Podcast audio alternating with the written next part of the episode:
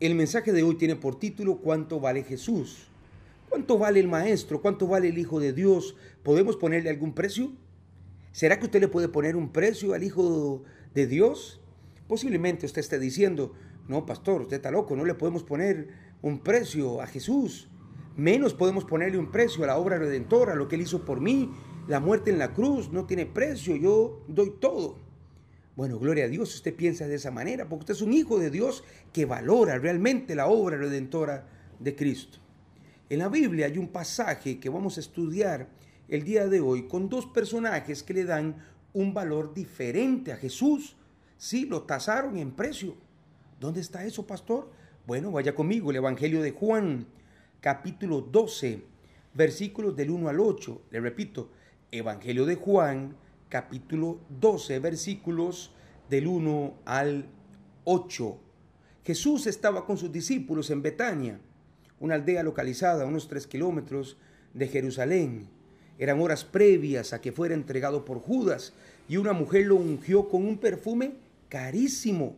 Ya vamos a ver, a lo que los discípulos, bueno, específicamente uno, se opuso porque dijo que era un desperdicio haber derramado ese perfume tan caro sobre Jesús, que era mejor que se lo hubiesen dado, lo hubieran vendido y el dinero se lo hubiesen dado a los pobres. Para entender este pasaje y quiénes son estos personajes, les pido que abra su Biblia en el Evangelio de Juan, capítulo 12, versículos del 1 al 8.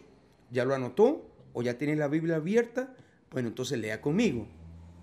Reina Valera, versión Reina Valera, Juan 12, del 1 al 8. Dice el texto bíblico, la palabra de Dios. Seis días antes de la Pascua vino Jesús a Betania, donde estaba Lázaro. ¿Recuerden Lázaro? El amigo de Jesús, a quien Jesús levantó de los muertos. Dice el texto bíblico, el que había estado muerto y a quien había resucitado de los muertos. Y le hicieron allí una cena a Jesús. Marta, la hermana de Lázaro, servía la comida, ella servía lo que estaban bebiendo en la cena. Y Lázaro era uno de los que estaban sentados a la mesa con él. Entonces María, la otra hermana de Lázaro y de Marta, tomó una libra de perfume de nardo puro y de mucho precio. Y dice la Biblia que María ungió los pies de Jesús y los enjugó con sus cabellos, y la casa se llenó de olor de aquel perfume. Oh, qué lindo, ¿verdad? Le vuelvo a repetir, María tomó una libra de perfume de nardo, una libra de perfume de nardo, puro, ojo, no estaba diluido, una libra de perfume de nardo puro, de mucho precio, y ungió los pies de Jesús y los enjugó con sus cabellos, y la casa se llenó del olor de aquel perfume. Y dijo uno de sus discípulos, Judas Iscariote, hijo de Simón, el que le había de entregar, dijo lo siguiente Judas, ¿por qué no fue este perfume vendido por 300 denarios y dado a los pobres? Pero dijo esto no porque se cuidara de los pobres, sino porque era ladrón y tenía la bolsa y además sustraía de lo que se echaba en ella. Entonces Jesús dijo, déjala para el, déjala, que para el día de mi sepultura ha guardado esto, porque a los pobres siempre los tendréis con vosotros, mas a mí no siempre me tendréis. Tenemos dos personajes aquí en la historia. Uno es María, la hermana de Marta y de Lázaro, amigos de Jesús. María derramó una libra de perfume de nardo puro en los pies de el maestro y además enjugó con sus cabellos los pies del maestro. Primera pregunta, ¿cuánto valía Jesús para María? ¿Le podemos poner precio? Claro que sí. Déjeme contarle lo siguiente. El perfume de nardo era muy especial en tiempos de Cristo porque era el perfume más caro que se podía conseguir en la época. Normalmente se usaba para perfumar a los muertos en las ceremonias judías. No sabemos, pero posiblemente este perfume lo habían conseguido para ungir a Lázaro cuando murió. No lo sabemos. Lo que sí sabemos es que lo que María derramó fue una libra de perfume de nardo puro.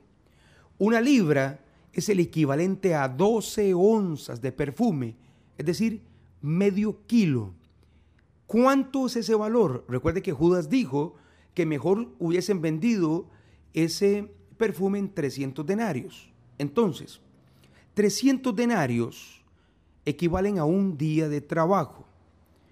Hoy, un día de trabajo, según la OIT, la Organización Internacional del Trabajo, una persona gana por 8 horas de trabajo 32 dólares, es decir, 18.240 colones.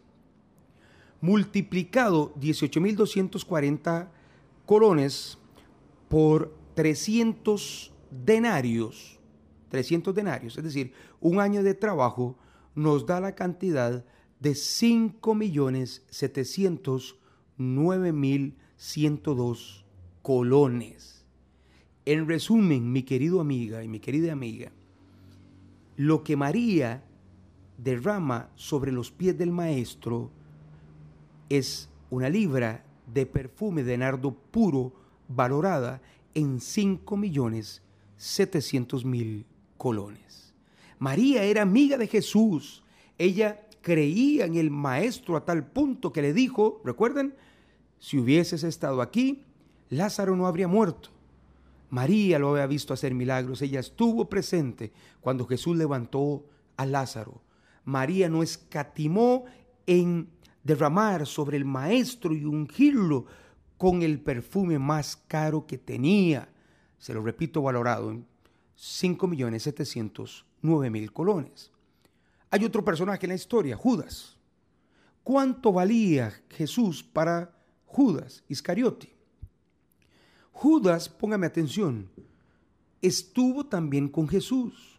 Era uno de los discípulos, uno de los doce elegidos.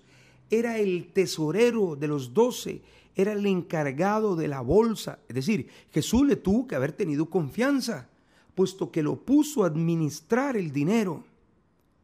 También lo había visto hacer milagros. Estuvo con él, caminó con él, recibió las enseñanzas, lo vio liberar demonios, lo vio sanar paralíticos, lo vio devolverle la vista a los ciegos. Judas estuvo tres años y medio en el ministerio con Jesús. Es decir, si me permite la analogía, Judas recibió clases con el mejor maestro tres años y medio. Lo que pasa es que no se graduó. Al igual que María, Judas sabía que Jesús era el Hijo de Dios, pero le dio un valor diferente. Es más, no le dio un valor. Dejó que otros le pusieran precio a la vida de Jesús. Acompáñeme conmigo en el Evangelio de Mateo. Podemos saber cuánto en cuanto valoró Judas la vida de Jesús. Dice Mateo 26, 14 al 16. Repito, Mateo 26, 14 al 16, para que lo anote. Dice la Biblia. Entonces, uno de los doce, que se llamaba Judas Iscarioti, fue a los principales sacerdotes y les dijo, ay Judas, dijo, ¿qué me queréis dar? Es decir, Judas ni siquiera le puso un precio. Porque pregunta a los sacerdotes, ¿qué me queréis dar? Y yo se los voy a entregar. Y ellos, los sacerdotes, le asignaron 30 piezas de plata. Y desde entonces Judas buscaba la oportunidad para entregarle. ¿Se da cuenta cuánto valía Jesús para Judas? 30 monedas de plata. 30 monedas de plata es igual a un denario, es decir, un día de trabajo de un soldado romano, que al tipo de cambio hoy serían 18.240 colones. Dos personajes, en resumen. Uno María, que derrama perfume de nardo sobre el maestro, nardo puro, una libra, 12 onzas de perfume, valoradas en 5.709.000 colones. Judas no le pone precio, deja que los sacerdotes le pongan precio a la vida de Jesús y le dan 30 monedas de plata. Judas las acepta. Judas vende al maestro por 30 monedas de plata, un denario, 18.240 colones. ¿Cuánto vale Jesús para usted? La pregunta. Porque ya sabemos cuánto valía para María, sabemos cuánto valía para Judas. Pero aquí la pregunta es cuánto vale para usted. En el principio de la enseñanza, de lo que hemos leído, definitivamente lo que tenemos que preguntarnos es cuánto vale Jesús para nosotros, cuánto vale su obra redentora. Porque para algunos como María, Jesús significaba todo, significaba rendirse en adoración ante su presencia y agradecerle porque estaba allí, por lo que había hecho por su hermano Lázaro. Para otros, Jesús significa nada o casi nada. Para Judas, 30 monedas de plata. Mire, hermano, hermana, vivimos tiempos difíciles y yo lo sé. Vivimos tiempos donde el secularismo, es decir, la ausencia de Dios, la ausencia de Dios, el alejarnos, el separarnos de Dios, es lo común. Y sé que es difícil, pero esta gente no le conoce. Esta gente no ha experimentado una relación con el Hijo de Dios. Pero, ¿usted le conoce? ¿Usted lo ha visto? ¿Usted ha visto lo que Él ha hecho en su vida? Usted ha visto lo que Él ha hecho en la vida de otros. Usted lo ha visto hacer milagros. Usted sabe que Él murió en la cruz por usted. Usted trata a Jesús igual que María o igual que Judas. Y usted dice, no, yo no soy Judas. Yo puedo identificarme con María, la hermana de, de Lázaro, porque yo doy todo por el Maestro. Bueno, gloria a Dios, y así es. Mire, hay personas que no valoran el poder absoluto de Jesús para obrar milagrosamente en sus vidas. Y por eso tienen que recurrir a objetos a los cuales le dieron valores divinos para solicitarle favores intercesores para sus milagros, cuando la palabra clara es en Timoteo, en primera de Timoteo 2.5, porque hay un solo Dios, hay un solo mediador entre Dios y los hombres. Se llama Jesucristo. Es el único mediador que hay entre nosotros y Dios. Jesucristo. Si usted tiene que recurrir a otros o a otras para intentar salvarse, para mejorar su vida, usted no le está dando el valor que Jesús tiene. A ver, si usted necesita orarle a muertos, que usted cree que son santos, si usted necesita orarle a imágenes, si usted necesita la intercesión de una persona, del sacerdote, del pastor, usted no está valorando a Jesús porque está poniendo a otros intercesores para arreglar su vida.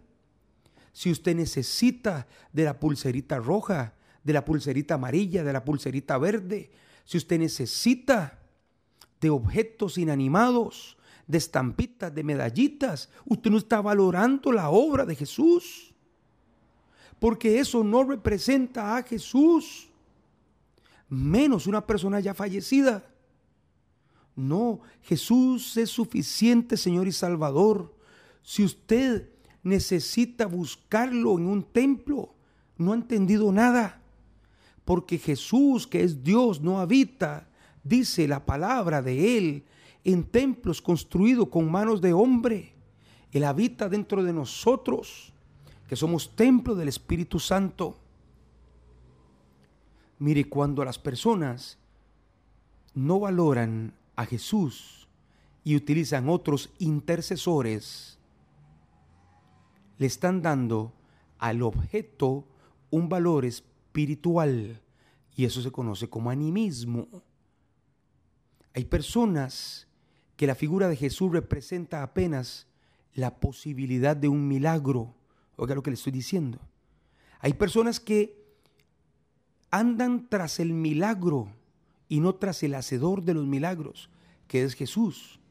Y digo apenas porque estas personas basta con el que el Señor les cumpla lo solicitado en oración y se alejan. Ya no se congregan, ya no vienen a la iglesia, ya no eh, tienen momentos devocionales, espirituales, ya no, ya no practican disciplinas espirituales como antes del milagro. Es decir, están cambiando el milagro mismo por Jesús. Están cambiando la petición por Jesús. Y eso es un gran error. Si usted de este tipo de personas, usted no ha entendido cuánto vale Jesús. Si usted no ha entendido que Cristo murió por usted, usted no ha entendido nada. Si a usted le predicaron otra cosa, no le predicaron la verdad. Si usted ha creído en otra cosa, es que usted no ha entendido el valor de la obra redentora del Maestro. Porque nada, escúcheme bien, nada vale tanto como su vida. Y hubo quien ofreció la suya por amor a usted, para que usted fuese salvo, para que usted fuese salva, para que usted tuviese vida eterna. Y es Jesús el Hijo de Dios, y con Él es con quien usted tiene que estar agradecido, agradecida, y tiene que entregar su propia vida en adoración a Él, como agradecimiento, porque no podemos hoy ponerle un precio a la obra redentora de Cristo, no podemos ponerle un precio a Jesús, pero sí podemos nosotros entregar en agradecimiento nuestra propia vida, sin otros intercesores, sin otras intercesoras. No, amigo y amiga, Jesús no vale 30 monedas de plata que le pusieron de valor los sacerdotes. Jesús no vale 30 monedas de plata que fue lo que aceptó Judas. Jesús vale hoy incluso mucho más que los 5 millones del perfume de nardo. Jesús vale su vida entera y usted tiene que entregársela a Él. Porque Él es el Hijo de Dios. Él es el único que dio su vida por usted. Mire, pecador como usted o pecadora como usted, también lo somos nosotros. Y estamos en este caminar ayudándonos los unos a los otros. Pero el mensaje de hoy tiene la intención, el motivo, tiene el objetivo de despertar sus sentidos, que usted abra sus ojos y entienda cuánto vale Jesús. Jesús vale lo que vale su vida. Y es todo porque Él dio la suya a cambio. Usted tiene que entregarle su vida a Él. Solo así podrás, hermano y hermana, pagar el precio por el sacrificio del Hijo de Dios.